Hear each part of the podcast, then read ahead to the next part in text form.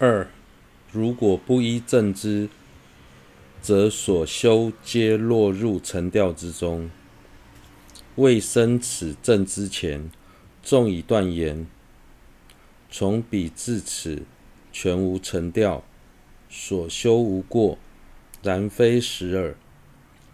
因生尘调，亦不知故，据立正知，未生其故。辩中辩论亦云：了知尘尘与调，此说了之成调，须有正知，若未能生起，能生凡起成调，定能察觉知正知者，重经常时修习，然生成调，亦不能知。最以细分尘调，虚度十日，还未升起正知之前，纵然断言我在这段时间内所修的三摩地，完全没有被沉调影响，但实际上未必如此，因为假使没有升起具立的正知，即便沉调升起，也无法察觉。辩中辩论也说。想要察觉尘调，必须具备正知。假使缺少强力察觉力的正知，纵使花费再多时间修三摩地，也无从辨识尘调升起与否。于是，一定会被细微的尘调影响而不自知，无形中就浪费了许多宝贵的修行的时间。三、修正念法是升起正知的重要因素。若尔，应当如何升起正知？如前所说，修正念法即生正知最主要的因。若能恒常升起正念，便能灭除妄思所缘，生散乱，故能遮止。生尘调已久不察觉，由此亦知尘调。正念退与未退之际，察觉尘调，二者所需时间长短，观察自心极为明显。由此由思此意，入行论中亦云：若实为防护，正念助一门，尔时正知来。辩中边论释中亦说正念乃知，乃正知因。既然如此，要如何升起正知呢？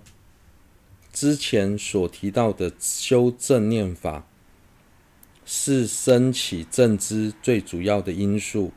若能常时升起正念，就不容易忘失所缘，产生散乱，进而便能在高度专注的情况下，于最短的时间内得知沉调已经升起，避免沉调升起时升起之久之后，久久未发未察发觉的过失，因为正在。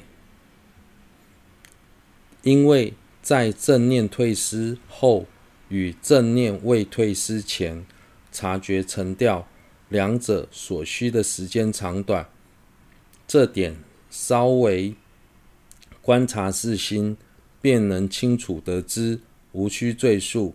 因此，在入行论中也说，为了防护自心不被烦恼入侵，必须先以正念安住自心，才能升起。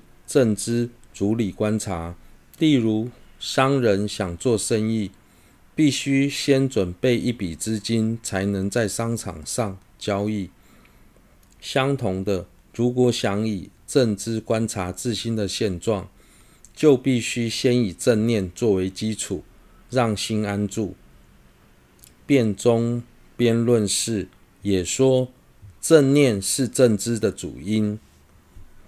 四。持续观察自心是否流散于处，是修正知的关键。其令一因及心缘弗生等所取之相，或缘感受为为名为知等能取相。次如前说，于修念中持续观察自心是否留散于处，摄持其心，此乃修习正知最关键处。如入行论云：“应数数观察身心诸现状，仅此简言之，即护正之意。”想要升起强而有力的正知，除了要以正念作为基础外，不论心是缘者外在的浮生等所取相，或是缘者内在为名为知等能取相，都必须具备正念的情况下，持续观察自心是否升起沉掉，借此。摄持其心，摄持自心，这是修学正知最关键的部分。如入行论说，所谓的正知，简单来说，就是经常观察自己身心的现状。五，要善加分辨正知正念的修法。是故由此能生正知，观察自心。将生成掉，并由修正念法，能灭散善己所生妄念，故须善加分辨此二。正念是要使心专注在所缘上，避免忘失所缘而生散乱；正知则是要观察自心。检视内心是否被沉掉影响。由于二者的两者的作用不同，所以在正修时必须仔细区分其中的差别。有二，知成掉已，修不勤彼断之对治分二。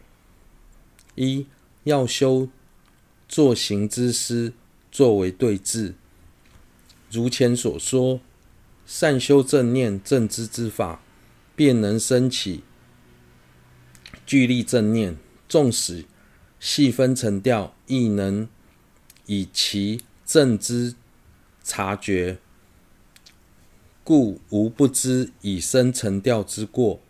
然于成调生矣。倘若不起功用，随即灭除；忍受不起功用或不作行，亦是修三摩地极大过失。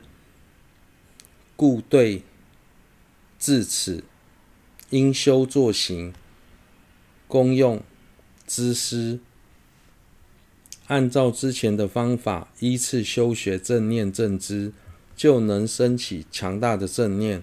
让心安住于所缘境，并且能以正知察觉细分的沉掉，如此一来，就不会产生沉掉已生却不自觉的过失。但在发现沉掉升起之后，若不设法加以对治，反而放任不管，这又会成为修三摩地的另一种过失，不作行。第四种过失，这时必须修学作行之师，予以对质。